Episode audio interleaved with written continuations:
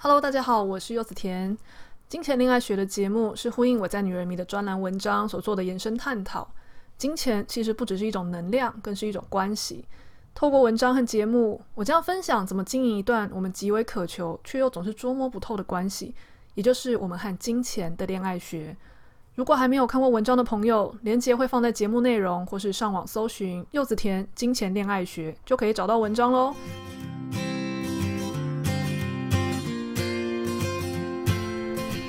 Hello，大家好，我录这一集的时候刚好是年前最后一个工作天，所以我相信大家在听到这一集的时候，应该心情已经是在放假了吧？对，大家新年快乐啊！我发现我好像也有一段时间没有录 podcast 了，因为我一月在搬家。然后大家知道吗？搬家这件事情很麻烦的是，不是你搬进去，然后把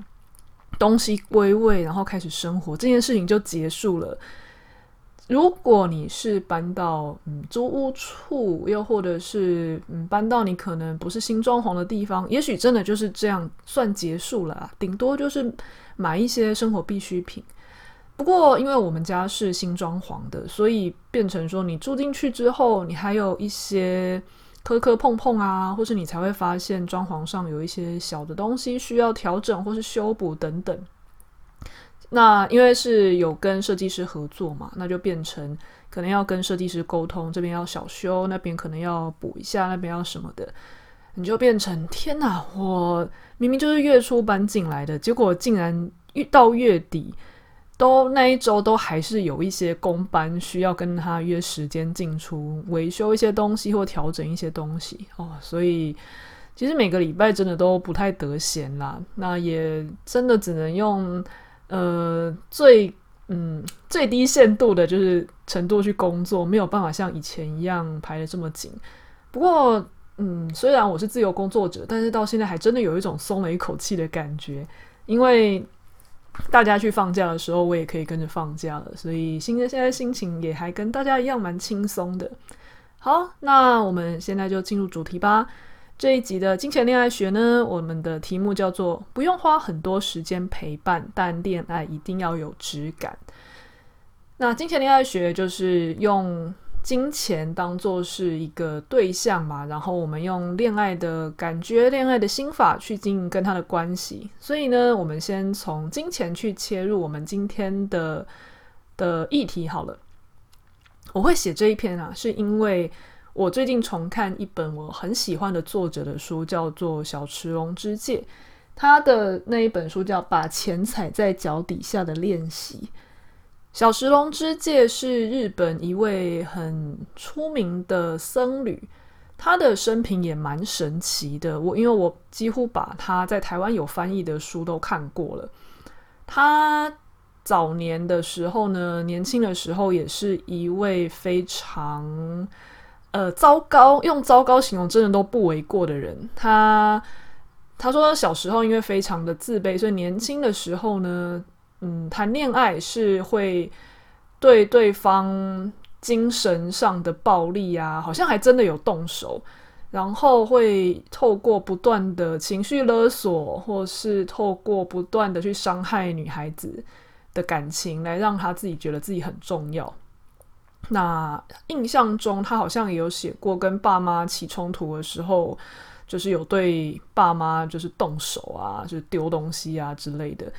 不管用什么视角来说，都不会是让我们觉得他是一个好人吧。可是他后来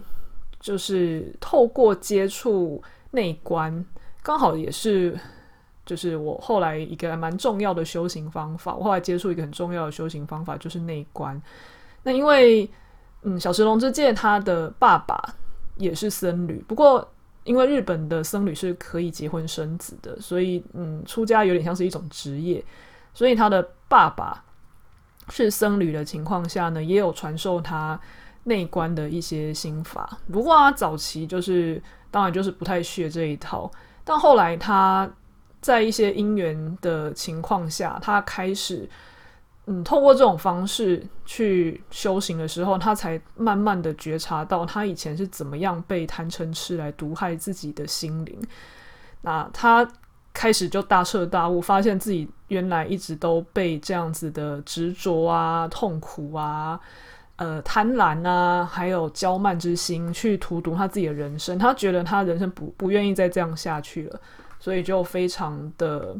嗯，通过非常刻苦、刻苦的修行来达到一个很超脱的状态。那呃，我其实不太有办法确定他就是修行到什么样的程度。毕竟我们通一定要比他修行程度高，才有办法证明他修得多好嘛。但不得不说，他的所有作品里面都流露出一种非常清爽、非常自在又非常超脱的。嗯，口吻，那至少他文字的频率是我非常喜欢的。那我看到他的文字，我也觉得说，天哪，一个以前这样子的人，可以透过内在觉察的修行，转变成为这样一个，在日本后来变成一个非常有名的，嗯，因为那个文案写日本超人气僧侣，是他一个这样子的人，可以去传授大家怎么样去，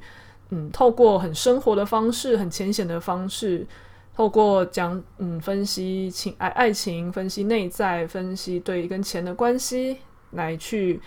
找到解脱的方法。我真的觉得他是一个非常彻底的被内观觉察脱胎换骨拯救的角色。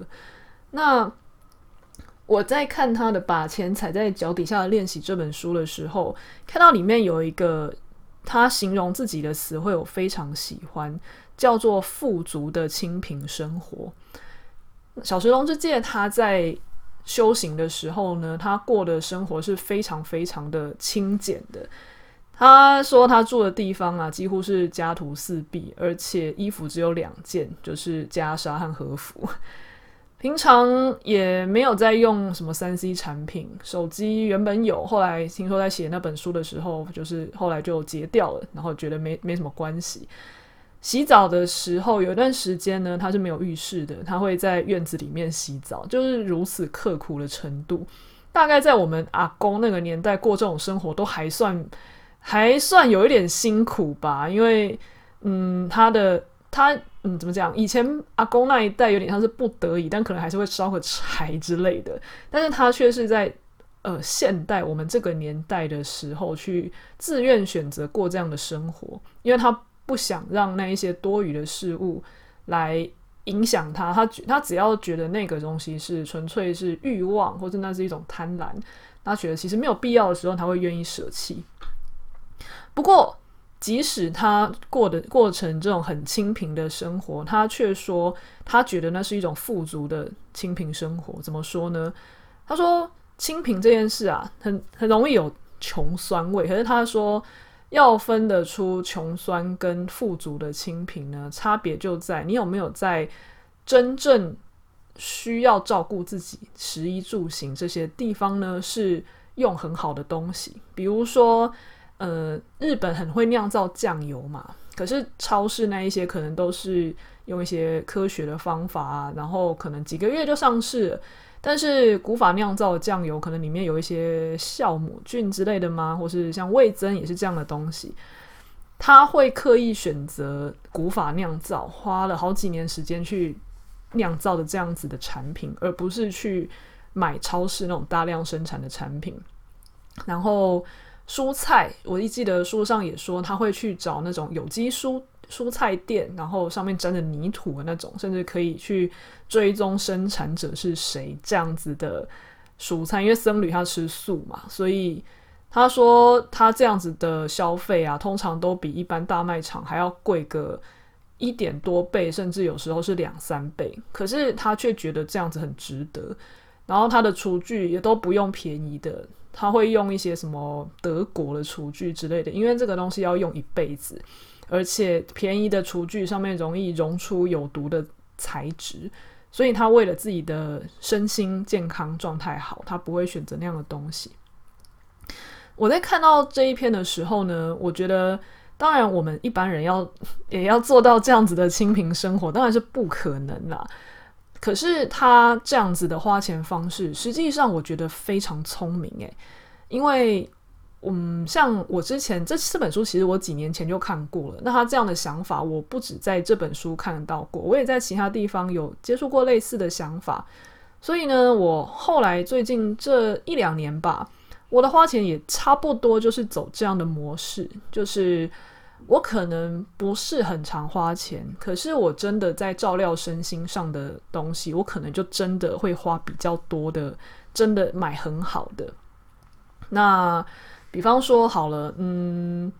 喝的水，我基本上都会是喝那种家里的净水器出来的水。然后，这最近的话，我们家也比较常买一些很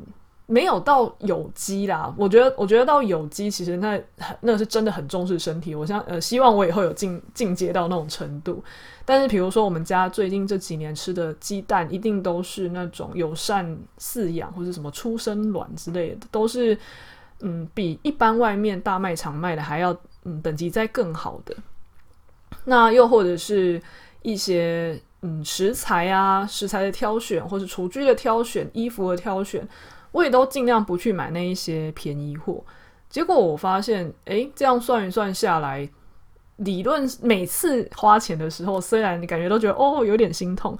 可是结账下来的时候，却发现诶，其实好像都还好啊。虽然是有大笔的消费，可是最后这样平均下来，其实没有花的比较多诶。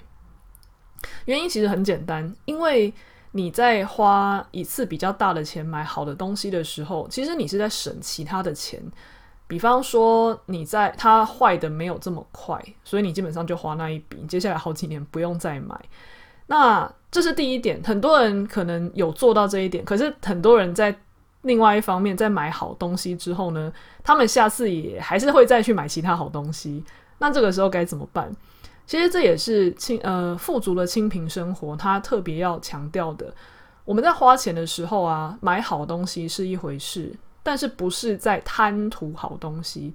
而是感谢跟享受这个好东西，滋养我们的生活。所以，当我们去买到一个真的好的东西的时候，我们如果不是买来就放着，然后接着再去买下一个好东西，而是我们有充分的去享受它带给我们生活上的各种滋味的话，实际上我们是不会特别。的有这种养出这种贪欲，想要去买更多好东西的。我在文章中就举一个例子，这个例子，嗯，我是在其他地方听说的，不过确实也发生在很多人身上。就是有些女生啊，可能在逛街的时候啊，很爱买口红啊、面膜啊，或是一些小东西、眼影之类的，结果这些东西买来就放着。甚至有一些连包装都还没拆，甚至还放在提袋里，周年庆的庆的提袋里面，然后就放在地上推到角落。那下次逛街的时候啊，他可能又看到，就是哦，这又是新色诶，诶，我我有我有那个什么蜜桃色系，还是那种比较偏有有加一些亮粉的吗？好像有的，好像没有啊，没关系啦，那再买。结果就这样。买个没完之下呢，家里可能有几十盒，可是可能有一半以上都还没拆封，甚至直接就过期了。那也许啊，他买的东西都是专柜的，又或者是名牌的。你要说这不是好东西吗？当然是好东西。可是他买来并没有充分的使用到这些东西的滋养的时候，他就没有办法去感受到这种富足。重点就是这种富足感能够让我们那一些。呃，渴求更多的那个贪欲能够得到收敛，所以心法其实要做到呃富足的清贫生活，它的重点是你还是可以花钱，而且你要买的是真的对你身心有益的好东西。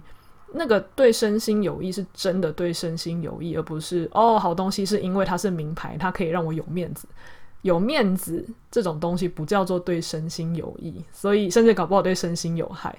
所以你买对身心有益的好东西呢，然后第二点就是充分使用。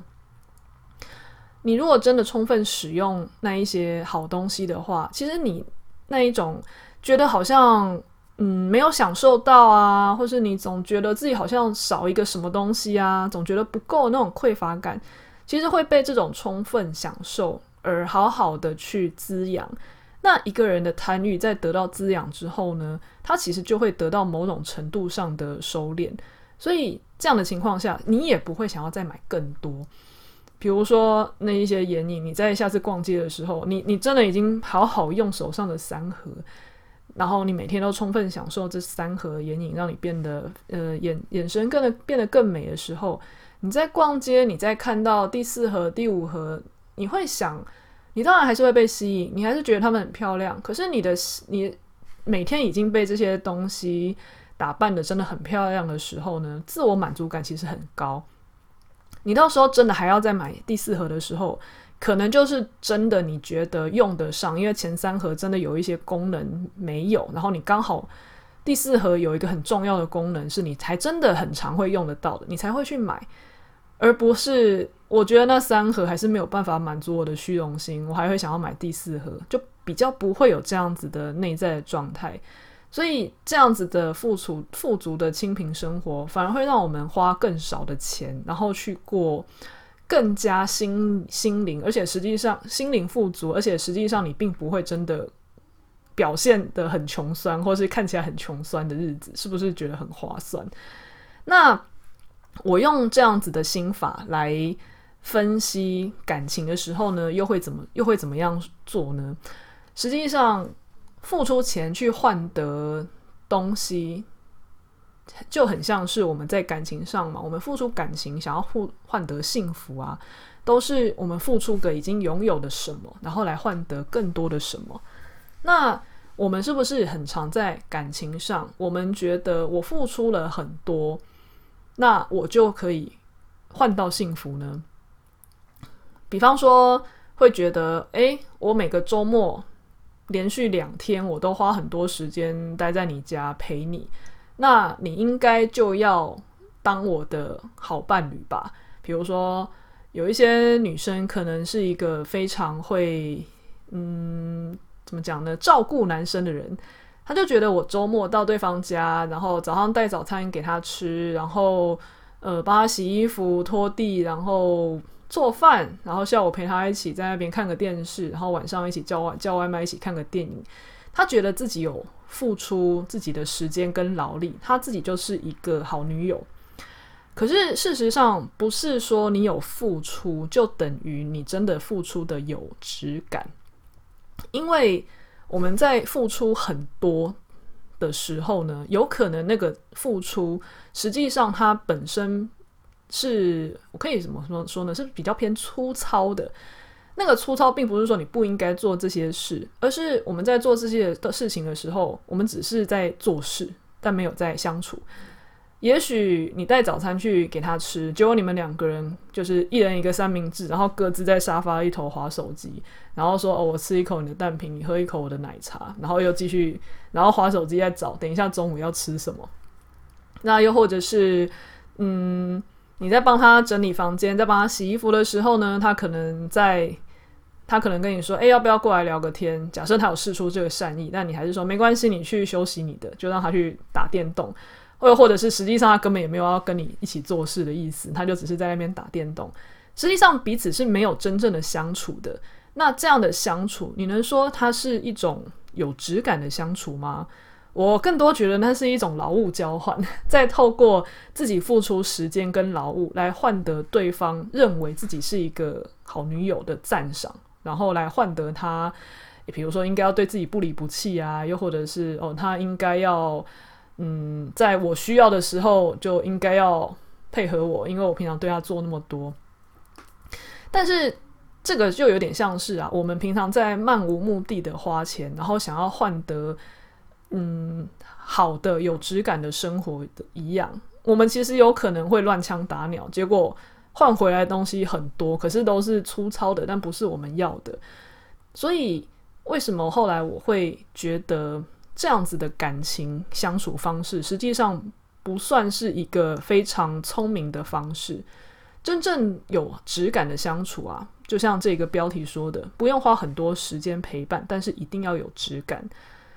我自己的经验啊，呃，两两方我都做过，我也当过那种很多时间都跟对方泡在一起，觉得这样叫做付出了很多心力。但实际上相处的时候，因为实在太无聊了，又没有认真认真在陪伴对方，后来可以甚至会开始找架吵。那可是明明这样子的关系又不开心，可是离开的时候又又急着跟对方说：“那你下次什么时候要来找我？”那长大以后呢，会发现这样子的关系其实就不是有质感的恋爱。比较长大以后，可能大家也都忙吧，所以相处的时候也比较没有这么多时间。可是当自己会开始把心力放在当下，放在好好的跟对方说话，好好的连接。好好的专注的时候呢，我可能在一起吃饭的时候，我就会要求对方要放下手机，我自己也会放下手机。那聊天呢，也不是聊那一些很空泛的事情，我可能会聊一些，嗯，彼此对某些事情的想法，或是我最近发生一些什么事，它让我意识到我内在可能有什么样的反应跟课题，而不是沦于纯抱怨。那。当对方也是一个可以接这样子的球的对象的时候呢，我相处的质感就真的变得非常好。那你们彼此到底一起做了什么事就不是很重要的，可能也一样是一起吃个饭，或是一起去外面逛一下，又或者是聊聊刚刚看过的电影都没有关系。因为当彼此都真的有花认真的心思在对方的内在世界，然后也彼此给对方自己的当下全然的专注的时候。这样子的感情实际上是很绵密，而且又很很牢固的，很有质感的。那这样子的相处，也许不像以前年轻的时候，可以整天周末就这样泡在对方身上一起，就是一起相处。但是时间虽然短，可是彼此在分开的时候呢，心里都还是会觉得，哦，今天感觉情感上又变得更深厚了。感觉彼此的恋爱的甜蜜度又又增加了，